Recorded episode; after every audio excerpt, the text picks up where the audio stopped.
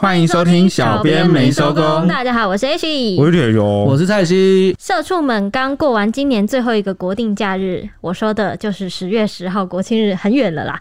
二零二二年即将要迈入尾声，今年大家过得好吗？久久没有跟大家共感一下，当同事一下，今天准备了一些职场相关的新闻要跟大家聊一聊。因为前阵子呢，新北市发生了一起算是职场纠纷吧的判决，引发了讨论。有一名 OL 呢，他用 LINE 传讯向公司请生理假，结果被解故，气得向劳工局去检举。调查之后呢，开罚了这间公司八万块钱。没想到这间公司又不满，反告这个欧伟楼球场，被网友狂轰是黑心恶职公司。至于特休假呢？大家不知道都怎么休的呢？就有网友发起了讨论，认为特休假全部拿来换钱，亏大啦，激起社畜们的论战。没错，那我们先从这个争议事件来看吧。这名新北市的弹性 OL 呢，去年五月到某间贩售厨房以及卫浴设备的国际公司上班，但是上班七个月后就被解雇了，理由是因为他两度用赖传讯息向公司请生理假，违反了必须填写纸本请假单的内部规定。他的内部规定。居然有一条是说必须填写纸本请假单。对，那诶，那他就因为被这个理由被解雇了。所以这个 Oil 这个女事主啊，她就气得向新北劳工局检举前东家违反性别工作平等法啊，还另外以这个曾经工作出错为理由，四度扣他的薪水共一千六百一十二元，违反了劳基法。那经过了劳工局调查，就属实，确实好像是有这些内容，所以就裁罚了前东家。加共八万块钱啊！这间公司自认没错啊，事后反告 OL，就是赔偿这个商业及商誉损失。共三十万，就讨赔偿啊，认为他害我们这个商誉受损。那今年九月时判决有出炉，那新北地院是判这个钱东家败诉了，那这个 OL 不用赔。那公司方怎么说呢？公司方说啊，OL 第一次用 LINE 请生理假的时候，公司通融准假，但他明知内部请假规则就是不接受当天早上用传赖的方式或简讯的方式来请假，竟然在啊下个月又二度用 LINE 来传讯息请假啊，显然违反了内部规定，所以将他开除。公司方就指控说，这个弹性女子啊，这个 OL 为了报复啊，离职后分别向劳工局、劳动检查处检举，导致公司被裁罚。那为了处理谭女的诬告案，公司内部啊耗费这个时间精力，且受到商业损失十五万。商誉损失十五万，个别受到十五万的这个损失啊，所以向这个谭女求偿共计三十万元。你知道为什么他会说他们什么商誉跟商业损失吗？为什么？因为劳工局。调查之后确定他有违反性平法跟那个的话，会公布这间公司的名字。那所以他确实违反了，那他怎么会觉得是诬告？应该说他，因为你不去讲，大家就不会发现我违反了，所以是你去讲害的、啊，你这个料别啊！哦，就是对他来说，我公司名称被公布了，所以有一定上的损失这样子啊。哦，我是觉得他是这样想，但是根本的最源头确实是因为你就是违反了，你不违反的话，他怎么样也拿你没法。嗯、他去他去告诉什么劳检处啊，这个劳工局，那来查你。抱歉，查无不法，那你也不会被公布出来嘛？对啊，啊，所以呃，有些人的这个逻辑很奇怪，就是会这个就叫颠倒是非。我就直接讲，那你就不要违法嘛。为什么有些人很奇怪，就是把自己违法都当做是都很合理，自己可以，那呢，结果又要利用法律，然后来告对方，说你害我商业损失或干嘛？你看待别人的时候，你那个法律那个法条用的是多么的精确、精准跟斤斤计较，对啊，甚至超乎常理的严苛。检视自己的时候就非常的宽松、宽容。内部规定，对，而且我通融你请假。对啊，那面对自己的时候，你连最基础。最基本的法律规定你都做不到，所以我就是觉得蛮坑的，而且有时候都觉得这个老板或者是这个都能出来开公司了，有没有？居然好像对这些常识性的这个不讲道理啊，你要有点逻辑嘛，对不对？嗯，就是。不可能说你都不遵守劳动法规，对啊。那法院在审理的时候啊欧尔罗就主张说，有关适度因犯错被扣薪的事情啊，双方没有签立书面的劳动契约，也没有达成共识哦，所以他们是没有共识的哦。那当时就是他被扣薪水，他没有去反映说这个处罚不合理，是因为他想要保住这份工作而不敢与老板发生冲突。哎，其实很多新闻上很多就是。后来爆出来这种劳资纠纷，都是因为为了保住工作而不敢去跟老板就谈。对啊，这个就是实务情况啊，现实就是这样啊。对啊，没错。那至于请生理假，他主张第一次用赖请假，公司没有告知他不可以，而且也准假了，而隔月以相同的方式去请假，却被告知不可以，否则视同旷职，迫使他在生理假请假当天必须进公司填纸本请假单，没想到隔天就被以不是认为由直接开除掉。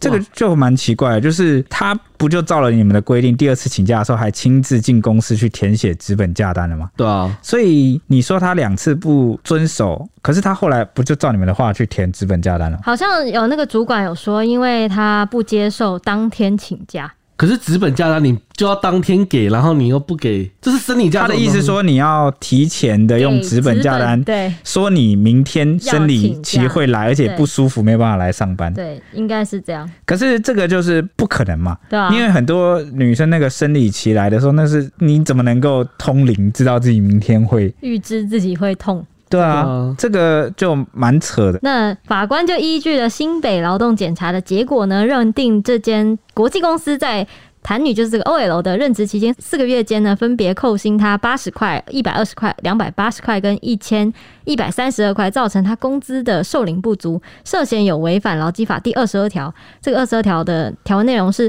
工资应该要全额直接给付劳工，因此。就有受到裁罚，就是这间国际公司有受到裁罚，可见谭女并没有虚构情节诬告公司。嗯，你看没有诬告嘛？对，所以法院也认同了劳工局劳动检查的结果，这样子就是确定他是应该是有违反劳基法的。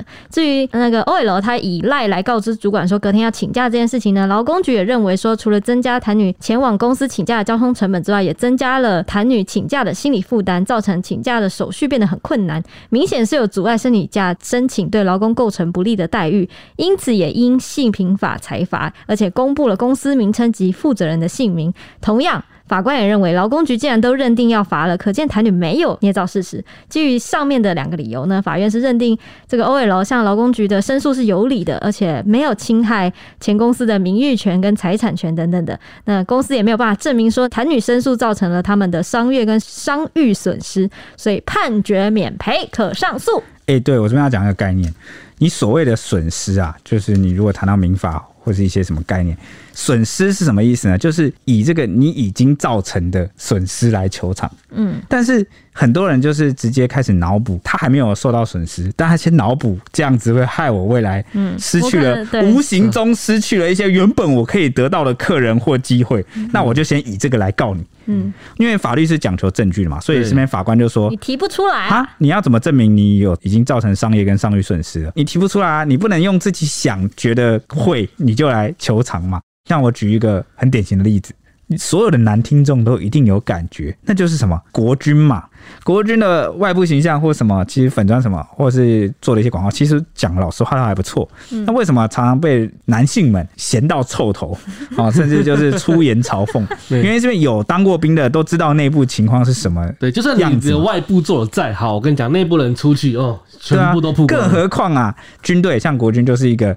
每个男性几乎都会进去，都会当过里面的成员，对，然后呢再离开这个团体的，那当然对你是很多批评了。那比如说什么做假资料啊，然后都在拔草啊，里面的一些内部文化什么，人家对你形象看法就会不好。那再者，现在是一个网络时代，大网络时代嘛。哦，以我们这个例子来看，你这个员工离开了这个前东家，他也倒不一定需要去劳工局。检举你，他搞不好如果上网啊爆料一下，好讲一下你这个公司内部是怎么样，嗯，那你基本上我我看你的这个损失可能是更大。而且我觉得现在爆料公司他们很热烈讨论，都是那种公司对你请假啊，或者是那种薪水啊这种，都会马上引起大家讨论呢。所以我觉得你你你真的是。稍微让员工去发个文，你自己的商誉就会受。而且何况如果是事实的话，你更没有办法去逃掉了。所以对你一定要出来回应的。对，所以呼吁所有大大小小的老板啊，如果你有请人，善待员工，其实就是善待你的客户，因为你抓不准哪一天这个人他以后离开之后，或者他会变得客户啊，或者是变成你的助力。那有时候就是缔结良缘嘛，少一个敌人总是比较好。你怎么知道他？哪一天就变成了你高攀不起的样子，对不对？你看这样讲起来有没有励志？你这句话像大陆干片，对啊，想用多少次哎、欸、你？嗯、那 OL 用赖请生理假，结果被开除的这件事情啊，曝光之后马上就在网络引发了热烈讨论，有万人来我们新闻营留言暗赞哦。那底下就纷纷靠背公司说，如果用赖不能请假，那就请不要用赖交代公事。哎、欸，一语道破，真的，这怎么你用赖交代公事就有用啊？我请假就没用？对、啊，真的哎哇！那有人说没同理心的公司，生理期有时痛到地上打滚，怎么出门请假？能出门请假干嘛？对啊，病假有时候就是临时，对你自己不想才会有病假这个东西存在、啊。所以，所以说法官有说他是贺主，就是你能出门呢？你是刻意提高请假的成本跟门槛，对，然后以此来刁难你请假。对，很多的呃逻辑就是这样。对，讲到这边，他是有这个逻辑的，他竟然不懂。讲到这边，因为我们最近有收到一个粉丝、嗯、说，我们希望我们多谈谈这个国际新闻。国际新闻、嗯、哦，然后我我是蛮感动的，因为我想说之前讲这国际新闻的话题议题啊，应该没有什么人想听，但是基于呃我们好像还算是半个新闻媒体，好像应该要讲一下。哎、欸，我们是全职新闻媒体，注意你的用词啊。对 啊、呃，我是说这个节目的性质，因为有时候是我们会有点生活抒发，对，呃，热门话题啊、呃、这种啊，后来觉得自己啊、呃、也要讲一下，嗯，那刚好。啊，有这个粉丝愿意来支持这个国际话题，我顺便这边就顺便提一嘴，什么叫做提高你的门槛，你知道吗？最近这个中国大陆，他之前不是坚持清零吗？对，他各地都有这个这个，现在也坚持核酸检测的那个措施，强制，因为你有那个健康码嘛。对，最近各地有一些地方政府有一点松动的情况。第一点为什么呢？因为一直地方政府要支出费用去做核酸，嗯，那你对财政很负担嘛？对。所以他们就都在家里封控了，怎么哪来的经济？对对对，所以他最近就提出一个口号，甚至有些地方这种开始调整政策，叫做“愿检自检”。什么意思呢？就是你愿意筛检的话，你就自己来检。自己来。好，就是变得某些地方不是那么强制性，说每天都给你去筛了，而是你想筛检，意愿性，你就自己来掏钱来筛检。你听懂我意思吗？自己掏钱，对。可是听起来好像也是好事嘛，因为就算要自己掏钱，我不愿意减的话，我就不减就行了，对吧？对，哎、欸，好像看起来是这样，但是呢，它就提高你其他生活部分的门槛。好，比如说呢，你没有筛检就不拉不拉不拉，就是比如说你假设你是货车司机啊，你就是需要你到其他的这个省份去或者县市去，你就是需要筛检啊。对啊，嗯，啊，虽然这个省不用啊，但你到别的省要啊，所以。他这个自愿的，好像看起来是自愿，但他其实是提高了你的。应该说，他好像开放让你有有有选择选择，但是其实你没那个选择其实不存在，因为你光是要就业的话，你每个公司都会要求自己的员工，我到公司来，你一定要筛检嘛。对啊，那就变成是检测的成本转嫁给你，那这个就你看起来好像还是自愿，就跟这个例子一样，好像看起来还是让你请假，啊，但是呢，又用了很多方法让你呃没办法请假。就觉得觉得啊，请假很困难，就干脆不想请这样。对对，就像是那个筛检一样，你不筛很麻烦的，你那个工作、出行、旅游什么都都几乎做不了任何事。他只是用了一个自愿的名义，那你就还是必须要来。自愿的啊，变成是你自愿的哦，你自己掏钱，你自己让，你自愿就自己掏钱，不是我逼大家塞的，我没有逼大家。对啊，有一点这种感觉啊，就是觉得好像很多公司行号都会利用这个文字上，哎，我要合法，那我就来玩文字游戏。到时候有些人就是那个耍那个小聪明的时候，都觉得反正之后上法院啊，诉讼什么，因为我这个文字，你看我白纸黑字，我没有禁止他哦，那这样就不算。哎，你们真的当这个法官？都是笨蛋啊！真的，对那个多玛斯实际实行实行上一定会有一些证据留下来啊。对，通常法官都会比对这个逻辑，还有这个社会常情。什么叫社会常情？就是一般情形是怎么样，然后来衡量说，就算你没有明文禁止，但你是不是有用这个刁难的方式，好让他不利于。可以去履行他应有的权利，嗯嗯，那你这样也会被哦，你看他就败诉了嘛，对，对不对？嗯，那也有网友说啊，这种公司就应该要公布公司的名称，让大家警惕啊，不然请生理假是要怎么请？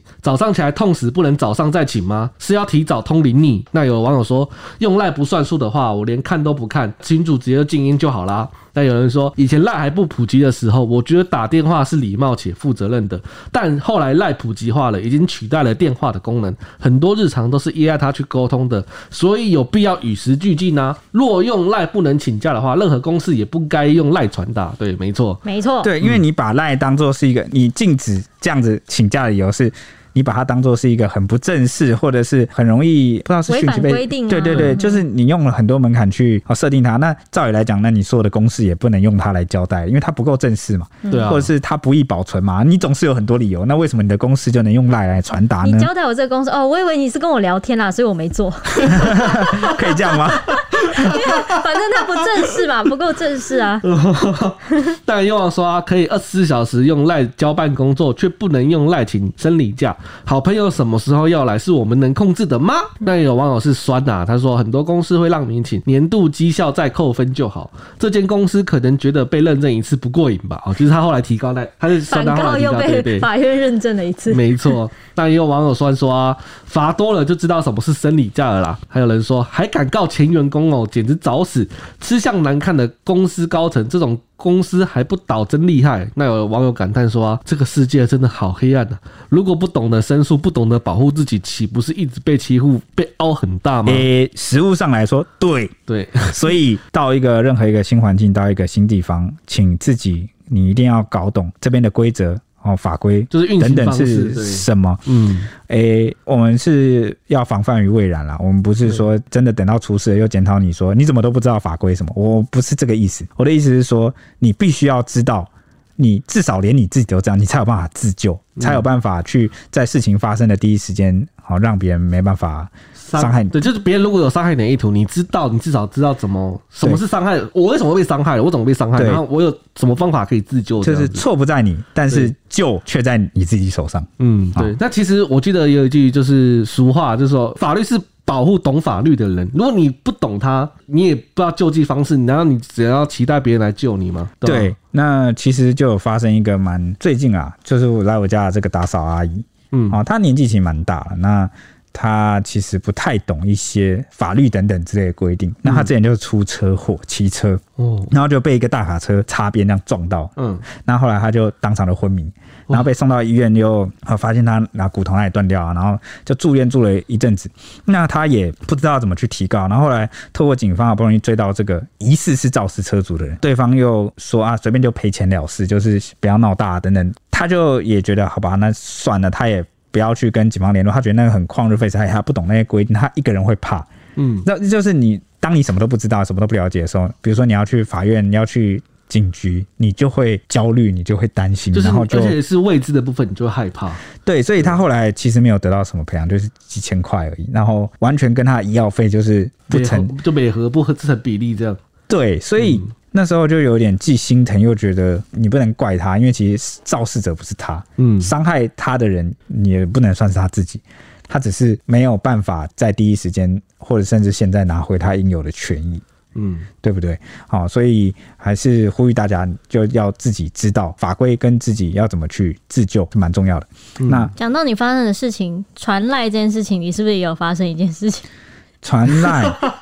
就在刚刚录音前发生的。哦，对，因为刚蛮尴尬的，其实也不是赖啦，对啊，不是赖，反正是传讯息啊，哦，就是有群主啦，就是脸书啦，那原本是要传那个呃一些时事梗，哦，给这个小编没收工的。群组，然后给大家参考，就是要聊一些时事，有一些比较搞笑、好笑的东西。那结果传的时候呢，因为那个脸书改版改来改去，它传递有很多种方式。然后通常如果你不是用个功能，你按分享分享，然后传到那个群组，你按下去的时候，它不会马上传，它会跑一段时间，对、嗯，然后再传出去嘛。那、嗯、手机版就看比较清，因为它好像有个圆在跑，它它读秒，对对对。然后你可以在那之前可以取消，避免传错群组。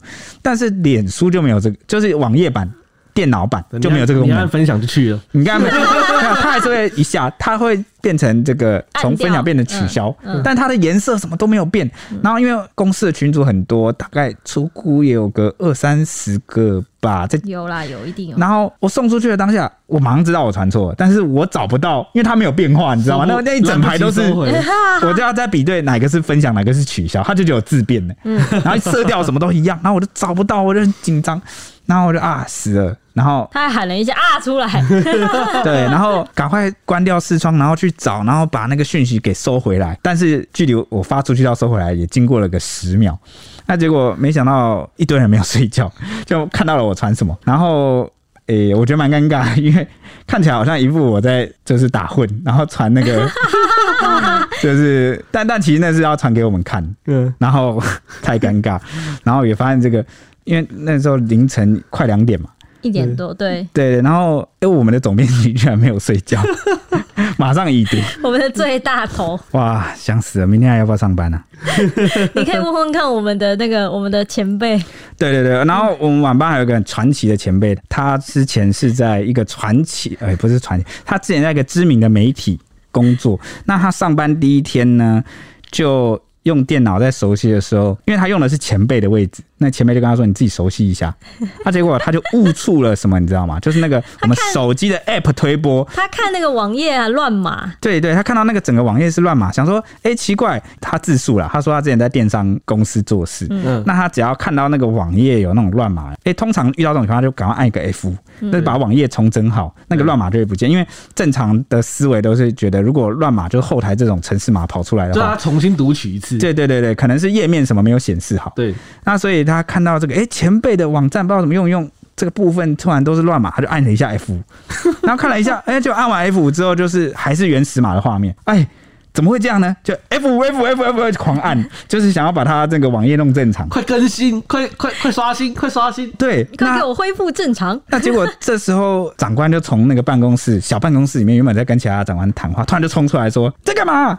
哦，就是怎么推播，然后就推播了十快十几次，十几次，就是一个 App 就新闻 App 推播同一则新闻，推播了十几次。哇，那结果因为那个我这个前辈他第一天上班嘛。他就当场站在那边，然后不知道讲是什么，那他也不知道发生什么事，对，他不知道发生什么事，他也不知道能回答什么。然后最很资深的长官，大概二二把手吧，就冲出来对他狂骂。他第一天上班，他也不知道能怎么办，他当下的反应就是微笑，就看着那个骂他的长官，然后微笑，然后 所以所以他第二天能来上班吗？然后最后他后来下班之后就问那个带他的前辈说：“我明天还要来上班吗？” 前，如果我是前辈，我会建议他不要来了啦。对，那我刚刚也把那个就是那个要参考的那个有点笑料的十四梗传到了一个有个百人的直播群组啊，真的差赛了。会不会明天大家都听不到铁熊了呢？哎、欸，不会啦，要听不到也是后天听得到，你还还能听到个两集。那如果后天就是什么？我怎么欢迎收听小编没收工？大家好，我是 H，然后什么？大家好，我是卤蛋，就换了一个新的人来，大家就知道了，我就是因为这个事走的，好吧？不是不是，你变换角色，卤蛋是不是？哎、欸，卤蛋是我原本想要取的艺名，好，我原本还想取叫铁蛋，嗯，感觉比较可爱，被我强烈阻止。对，就是觉得出那个吉祥物的话，好像比较会有人买。哦，原本这样想，吉祥物也是蔡西呀。耶，我是吉祥物。对啊，诶，这样好像怎么不好？对啊，怎么会呢？吉祥物哪一个不可爱的？OK，铁铁蛋也很可爱啊，黑黑的，对吧？太可爱。OK，反正就是大概话题就讲到这了，就是群主真的不要乱传，这个赖赖群主或者是什么脸书群主，真的小心使用，不管是公司方还是员工都一样。OK，那接下来要分享第二个部分，就是既然请生理假不行，那请特休假行不行呢？因为最近有。网友在 PTT 女人版上面以这个一个标题叫做“特休换钱超级不划算”为题发文，那他就提到说，他去年和今年都没有把特休休掉，所以公司就把假换成钱给他。那他当下虽然拿到一大笔钱，蛮开心，欸，也没有一大笔啊，就一笔钱，但他换算之后却发现，这样他的每一个小时的薪水只值一百六十多元，让他瞬间感觉亏大了。所以他就认为说，假使特休换成钱，是比照加班费的计算方式乘以一点三三或一点六六倍才比较合理。不然以现况来说，这样的时薪根本和工读生没有两样。结果啊，贴文就引发了热烈讨论。底下的乡民大多都认为说，特休还是休掉最划算，因为特休就是要拿来休息，就是要休完嘛。嗯，换钱是本来就不划算，而且换钱是亏的，因为换钱是用月薪来计算。也有人说，特休就是拿来休，然后休息日才拿。来赚加班费吧，这样才是最赞的公式。那还有人说你被套路了啦。嗯，那其中就有人指出一个关键，就说月薪的高低是特休要不要请掉的关键。他说，如果你薪水高的话，哦，特休拿来换钱还是很不错的啊。还有人说，你看底薪吧，底薪太少，宁愿休息拿休假奖金，休假还有奖金哦，就有点像是你休假，但你有钱拿吧？嗯。哦，因为特休就是一个带薪假。对，嗯，OK，那还有人说薪水高就舍不得放假，通常你薪水高应该是职位也蛮高的，所以你放假了也是担心公事，嗯那还不如就是把假拿来换钱，那反正钱也会比较多。嗯，那此外也有一些网友说工作性质不太一样，很难比较啦，因为就回应说特休本来就没有加班费的费率啊，或是说我缺钱宁愿拿钱。也有人说我的工作没有职务代理人啊，休完反而累积更多工作。哎呦哎，欸我我就有一个朋友，他是做那个人资的，嗯，啊，你去休假，你反而东西就累在那边，那你回来还是要处理它。哎、我妹也是，我妹她是那个，反正就实验室的人，就是因为他们实验室可能就两两三个，然后你不做就是另外一个人帮你做，然后你请假就是另外一个人帮你做完，然后通常也做不完，所以就是堆着等你回来弄完。太惨了吧？对。那也有人说，就是我是责任制啦，所以请假反而其他天会更累，就跟你刚 H 你刚刚讲对的妹妹。那还有人说，今年因为疫情没办法出国，那特休也剩一堆，那宁可拿来换钱，反正休假回来会有一堆事要处理。这其实在显示什么，你知道吗？显示台湾的那种对班人的制度，或者是代理人制度，非常的不成熟。嗯就是公司就是你只要请假，反正我就是请一个，你就负责那个。那你请假，没有人负责你的业务怎么办呢？凉拌。想办法。可能你的业务没有其他人会 对之类的。对啊，就没办法，就只能等你回来，公司没有其他人可以帮你做，对啊，就只能等你回来自己处理了。嗯嗯，那另外也有一位女网友就发文说啊，她的八天特休如果都不用掉的话，这次公司是比较特别，是以两倍的薪资计算哦，就是她可以拿到三万多元的现金，让她因此非常的犹豫，到底是要换现金呢，还是要爽爽休假呢？三万多块应该是换现金了吧？三万多块真的很心，真的很爽哎、八天有三万哎、真的哎，八天三万是哇，是我就换下去，对啊，爽欸对啊是我就换下去了。嗯那他说啊，因为有很多同事都觉得休假划算，所以不打算换钱。但是经过他的换算之后啊，若他休一天，就等于休一天啊，就是四千多元的假，他还真的是请不下去。那贴文曝光后啊，就引发了网友热烈讨论，猜猜大家说什么？多数网友回应：我选择休假，那种休闲的感觉是钱买不回来的。四千块我休闲不了哎、四千块我会觉得嗯，我还是来拿钱。你 可能觉得工作太累了吧，就觉得还是得四千块跟工作累，这不能比较啊！四千块哎，不要再劝我了，我我要我要选钱了。对，我要选钱。那有网友说，选休假，人生苦短，平常都辛苦工作，当然是要放下假。那有人说，休假是为了走更长远的路。休假，人生有些事跟有些时间是钱换不回来的。休假完全不想换钱。那有人说，我只想休息，能休当然是休完啦、啊。我前公司想请还未必给请呢。哎、这里很可怕、欸，显示这些网友是不是平常都没得休假？有可能是不是？就是没有办法正常休假的。可能是大家我觉得不能正常以外，也可能是休也很困难。就是你要选一个就是完美的日子，你才有办法休。对，或者是你休了不会回来，又有更多的工作让你压力很大啊，或者是、啊、或者是没有办法，可能一例休。或是一直加班的这种，嗯、我觉得好像大家都是处在这个环境吧，才会觉得休假才是最好的。真的，那不过也有部分的网友表示啊，哇，好多钱哦！我选钱，我一天也才差不多赚一千八百元而已，所以他觉得一天四千是非常赚的事。两倍哎，对啊。那有人说不一定呢，我都是会留下来换钱，已经把它当做是年薪的一部分了。那有人说换钱啊，每天事都不少，休一天要忙两天，换钱回来，廉价出去玩的时候都帮自己吃住升级呢。那有人说。特休换钱金额这么高就换现金啊？如果没有很高就选休假啊？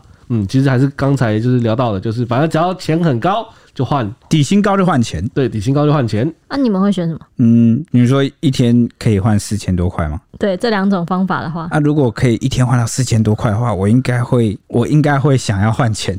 但是讲老实话啦，我自己心里很清楚，说我们人生平时的生活不能只有工作，你不能兴趣或者是所有的生活都压在工作上。嗯，因为很多人都想着说，哦，我现在努力拼一点，然后什么我退休，或者是等我能够休息的时候，我再来享受生活。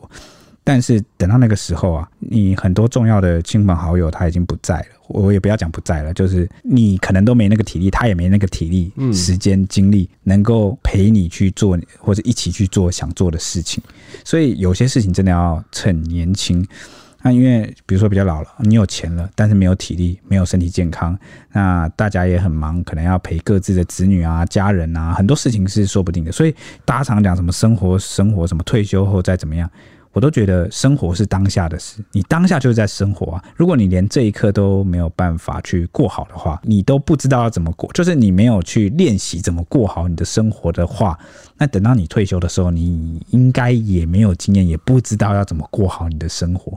就是很多事情我们都留于一种想象，什么意思呢？就是我好像用脑子里面想一想，都想象到，嗯，我应该可以怎么样，可以那样，可以这样。但等你真的要做的时候，你就发现你做不来，你什么都脱节了。对，可以的条件也不存在了。好，所以我会觉得，哎，好啦，虽然四千块很吸引人，但是呢，啊，休息是为了走更长远的路，让自己的身心都得到放松。就是身体，重点是你身体要休息。才八天而已啊！对啊，八天当然是换钱三万块，你还三万块回来，我再请假出去玩都划算。我觉得，我觉得啦，我觉得，我觉得还是要看你原始的目标是什么。如果你真的。你没有事情做，你真的那八天你休假，你也不知道干什么，当然换钱没有问题，或者是你不需要休息啦。对对对，但是如果你是你是那种觉得哦，我不行，我今天就是要跟家人出去玩，我就要跟朋友出去玩，我就是想要休那个假的话，我觉得就是就休假吧，对，就不需要为了那个钱。嗯，我只是提醒大家说，可以留一点时间给自己经营生活，你不一定也不是说一定要跟家人朋友出去什么，不是这意思，是如果你有自己的兴趣，你也需要时间经营啊，你有需要自己沉淀独处的时候。重新充电的时候，那你应该要留一点时间给自己。嗯，你就趁上班的时候充电，所以在那在那边睡觉充电吗？一边在上班，一边在偷拿那个那个特休的四千块的钱，一边偷偷休息。你你的邪恶计谋都曝光了，我们的节目应该长官会听到。不会啊，不会听到这个的吧？都被听到了，不会啦，都被听到了，怎么会？OK，那以上是我们今天要分享的赖群主职场篇哦。你看，分享了我跟前辈的惨痛经验。那接下来啊的时间，我要另外分享一件事情，听起来好像很重大，没有，没事啊。其实就是有一个粉丝之前有给我们投件，应该怎么讲？投稿啦，说他想要分享一下他曾经遇到性骚扰的经验，因为对他。跟他想象的不太一样，怎么样不一样？你知道吗？就是我们可能脑中都想象说，哦，遇到性骚扰的时候怎样怎样，然后可能就是那样。就是我会怎么做？对，那那怎么做？然后就就这样处理就好。但真的实际上遇到的时候，你会很手足无措，你会很。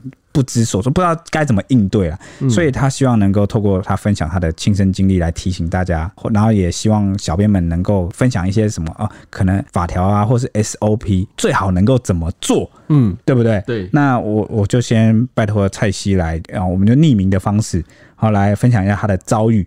跟他的心情，呃，这是一位女听众，就是向我们分享的她的亲身经历啦。就是她当时是在坐公车，那她坐公车的时候坐在最后面，就是一排也是双人座位这样子。那她当时上车之后啊，旁边已经有有一位中年男子，他坐在她旁边这样。那在坐的过程中，她也觉得这个中年男子好像哪里就是怪怪的，她她她也说不出哪里怪。那直到她发现她的。双腿中间有一个手提袋，那手提袋里面有一个类似镜头的，就是黑黑小小黑黑的类似镜头的东西，就有有点像录影机这样子。摄像头，摄像头，对对对对对，它的摄像头的对准的位置，就是它透过它的反光，它它对准的位置就是它的胸口。其实，在拍他的胸口，就是他才发现说，哦，我被对方偷拍的。这个女听众她就非常的紧张，因为遇到偷拍，她可能也没有做，就是没有想过自己会遇到这种事，她就非常的慌张，当下也不知道该怎么反应了。过了大概就是心理建设，她大概过了十几分钟之后，她才鼓起勇气，然后就问那个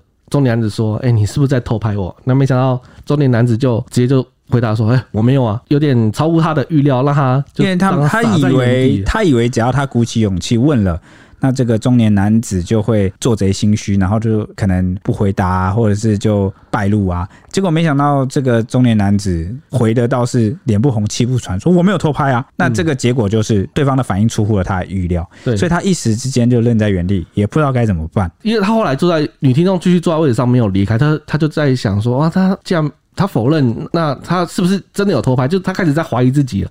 后来，直到他又看到了那个中年男子，他把那个摄像头啊从袋子拿出来，放到自己上衣的口袋，他确定，他才确定那个就是确定是有有在拍啦，就确定是真的不知道拿镜头在拍什么东西这样。嗯，就他还还在慌张的时候，就这时候隔壁座因为。当时车上有其他人，隔壁座有一个男学生，就可能有听到他们在就是对话，就是听到问他有没有在偷拍这样子。那男学生就过来说：“哎、你需不需要帮忙？就要不要去帮你，就是一起去找司机大哥处理这件事情呢？”对，但是因为女听众她当时实在是太慌张了，所以她就没有去回答这个学生。后来当女听众就是。她鼓起勇气，做好准备之后，要站起来找司机大哥的时候，要往前走嘛，因为她坐在最后面嘛。那她往前走，要走到找那个司机大哥的时候，他靠近司机大哥的时候，他又犹豫了，因为他他说他不确定他是不是被偷拍，这样他觉得他就有点害怕。他跟谁说？他说他自己内心内心想，他觉得他觉得他是不是误会了？因为刚才就是有提到说，就不确定他是不是在偷拍，因为对方毕竟也否认嘛。虽然说有看到他把那个就是摄像头拿起来放到上映里面，但是因为他也不确定，所以他的信心其实就是没有那么的坚定这样子。然后他就在那个这司机大哥旁边这样犹豫了。就在他犹豫的时候，车子到站，那这个中年男子就站起来就下车离开了，他也没有机会去就是把他揪住，把他揪住这样子。那后来就是过了一阵子之后，那他的站也到了，他就下车。但他下车之后很害怕、很慌张，也想要找人倾诉这件事情，他就打电话给他朋友。结果他一打电话给他朋友，他朋友一接电话，他就开始在马马路旁边爆哭了。他爆哭的原因是他觉得他遇到这种事情，为什么他会不知道该做出什么样的反应？他觉得为什么他不懂要怎么去保护自己这样子？他觉得可能不论男女，大家可能都会遇到这种事情。但会不会大家有出现跟他一样的状况，就是非常慌张，你不知道该怎么办？所以他想说跟大家分享一下，看我们有没有可以提出一个 SOP 这样子。这个女听众说，她其实呃听了我们节目蛮长时间。那之前我们呃分享那个火灾嘛，对，就有教一系列的 SOP 啊，教大家要注意什么，要往楼下跑，嗯，好等等，那也是强调，他就觉得这个 SOP 的部分是不是在这个性骚扰，我们也能够提出一个给他像。他这样可能遇到性骚扰会手足无措，好，会很慌张的听众来做一个参考。嗯，那他特别想要投稿的原因，是因为他从来没有想过自己会是这个表现，会是这个反应。他就深刻感受到说，啊，人好像真的要等到遇到了啊，才会发现好像跟想象不太一样。嗯，哦，真的啊，情绪会很紧张啊，然后甚至是。啊，很紧绷。那等到他下车了，在路边打给朋友的那一瞬间，他放下心来了，他的这个情绪才跑出来。那可见那个当下是多恐惧、多压抑的。OK，接下来结尾就希望来跟大家分享一下关于性骚扰还有偷拍，我们遇到要怎么来应对跟处理，以及我们应该谨记哪些部分。因为过往好像每当发生性骚扰跟性侵害事件的时候啊，你整个社会啊、教育系统，甚至是你身边值得信任的人。或许或多或少都会反过来问你，你为什么会被做这些事？甚至说是好像是你自己让别人这样对待你，是你选择这么做的。最大原因就是他们都会说你没有保护好自己。嗯，好，仿佛保护好自己是这些事情唯一的解方，唯一需要负责任的就是被骚扰的你，是这样子吗？好像蛮奇怪的哈，因为被伤害的人反而被指责。你知道其实，在在新闻中，新闻留言中啊，这个就叫做。检讨被害人，对，好，那我前面提就刚好这几集一直都提到这个概念，说，呃，我提过一个比较简单的我自己个人的标准，就是在一个没有加害者的事件里面，比如说天灾人祸，好，确定没有人为因素在里面，那是由这个受害人你自己可能没有做一些估量跟评估，你不了解不知道，好，那在一些无可避免的自然灾害中你受害了，这个也没办法，但我们通常也不会去检讨它，因为。天灾人祸嘛，大自然命运啊，或者是很多这个没办法讲。但是呢，如果是有加害人的事件，就是人伤害人，嗯，那我就觉得不适合检讨受害者怎么样了。正是因为有这些坏人存在，受害人才必须被迫要学习怎么保护自己嘛，嗯，对不对？对。所以在这种事件里面，我们去检讨受害者，我觉得这样子是不太恰当的。因为本来就没有人应该要被这样对待，所以今天这个节目这个部分教大家如何保护自己。其实讲真的，懂得保护自己，并不会让骚扰行为消失。只有好做这些行为的人消失了，骚扰才会消失。希望大家就是能在我们讲这 SOP 前，先知道我想要表达这个概念。就没有人应该被偷拍啊，就是这个是。不该出现。只有做这些事的人消失了，这个事情才会消失，大家才不需要来学习如何自保。但是在我们完善教育及社会环境之前，我们能做的就是先理解、先学习，然后并且做好心理准备，在脑海里预想。模拟可能的情况，你才知道当下要如何来处理。为什么要提前做好心理准备？因为就是像这位女女听众一样，就是就是没有预想到实际情况会长这样。嗯，就大家可以不妨试着去脑海模拟一下，你真的遇到你会怎么做？那我现现现在就先来讲偷拍在法律上是怎么样。常见的法律见解是什么？因为稍微做了一点点功课，我去查了一下警方跟一些法律论坛大概怎么谈这件事。因为一般而言呢，常见的偷拍犯罪行为大多是，比如说偷拍裙底啊、偷拍大腿啊，或是其他身体私密部位。像刚刚那个例子，可能就是如果他往你的上半身的内衣里面去拍。可能拍到你一些私密部位，那就有可能构成犯罪。那在法律实务上呢，偷拍犯的罪一般来说指的就是妨碍秘密罪，它必须要符合刑法第三百一十五条之一条。那那里面就有一项是无故以录音、照相、录影或电磁记录窃录他人非公开之活动、言论、谈话以及身体隐私部位。那违者啊，可处三年以下有期徒刑、拘役或三十万元以下罚金。这边有两个。比较重要的构成要件，第一个是必须是无故无故的行为，那第二个好就很重要，就是他人非公开的隐私部位。所以就有一种常见的情形，就是如果他拍的部位是你全身的外表，或是手臂啊等等，不是隐私的地方，那在实物上会比较难构成妨碍秘密罪。嗯，这一点要特别注意。那另外，如果你是被偷拍的受害人，你要提告或求偿的话，如果能够有相关证据，比如说录影存证啊，相关的监视器画面。来证明的话会更有利。那像以刚刚的例子来说，犯罪发生的地方，它在这个公车里面，嗯，那你公车通常都会装监视器嘛？对，好，其实你在这边就会很有利啊，或者是那个调出来，基本上就很容易就看到。虽然说不一定能够很细致的拍到它是不是啊有什么摄像头啊等等，这个部分如果你要更确切，你可能也要。启动你的反搜证机制啊，拿出录音或录影。那可是至少已经有办法佐证，然后两个当事人在现场，那有一些对话，还有一些肢体的互动跟动作。那再来就是刚刚这个例子，有一个证人呢，对，旁边有一个男学生嘛，有听到，也可以当这个目击证人。那第三点就是中年大叔，是中年大叔吗？对，中年男子。对，那他偷拍的这个位置哦，往胸部去拍哦，他其实里面是一个隐私的部位。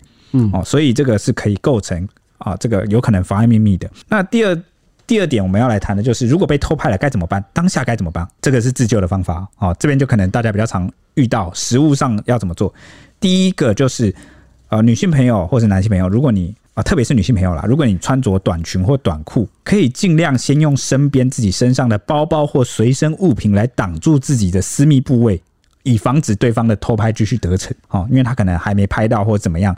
好，那你就可以先用这个包包来遮蔽，然后他要偷拍的部位。第一步，先防止继续这个受到这个侵害之后，第二步能怎么做呢？第二步就是你可以当场大声的喝止跟尖叫，然后寻求并吸引民众的注意与协助，这对后续的报案调查。好，会很有帮助，因为好旁边如果有目击证人的话，他们都能协助你作证。像刚刚这个男学生就是，那你说如果很紧张，没办法大声的喝止或尖叫呢？这个可能就需要我们提前来做一个心理准备，去做一个心理模拟。好，在什么样的情况下你要采取这样的方式，或者是说，如果当你还不确定的时候，你是不是能够上前去先制止他，反问他说：“请问你在偷拍吗？”这个你镜头不要对着我问，不舒服。或呃，或者是。你你问他说，如果你没有偷拍的话，那方不方便到警局来一趟，我们来厘清整个事情？好，不好意思耽误你的时间。好，理直气壮、契合的、有礼貌的方式，好，去让对方知难而退，或者甚至是露出马脚啊。对，这个都是一个方式。嗯，那第三步是什么？就是刚刚第二步已经上前去制止他之后，千万不要急着要求对方把手机内的照片删除。诶，为什么？你们听众可能听到会觉得，诶。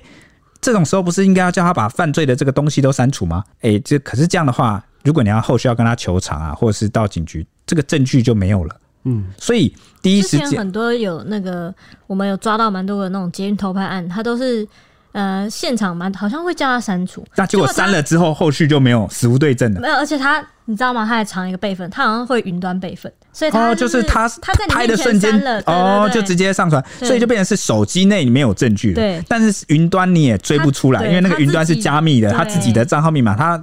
死不肯透露账号密码，你也进不去。对，哦，所以啊，第一时间不要提醒对方哦，可能你很心急，但是不要提醒对方删照片。嗯、那第四点是什么？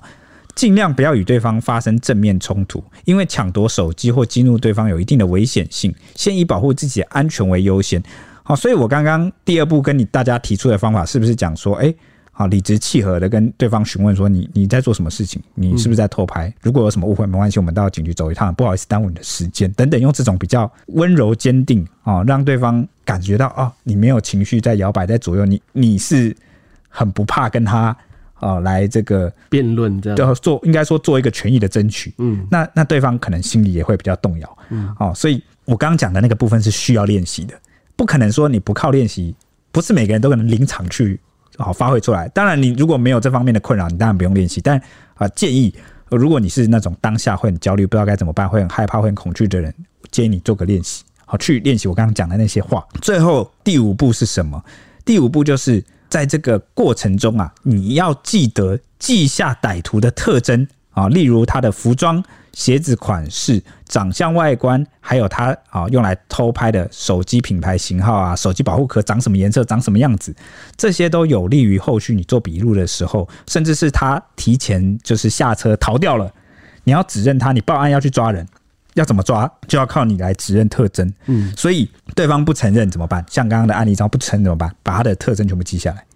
那你身边有这个男学生，他可以帮忙你，也有司机，也有这个公厕监视器，你后续可以去报案，把他指认出来。嗯，最后的部分就想跟大家来谈，那撇除偷拍，遇到性骚扰怎么办？我们前几集不是有做过一集跟骚法上路了，对不对？对，我们就来讲一下什么是性骚扰呢？它的定义就是，呃，违背他人意愿而而且跟性有关的骚扰冒犯都属于性骚扰。那被性骚扰的当下呢，被害人应该优先保护自己，而且可以采取下面。就是三个行动，啊，很基础的。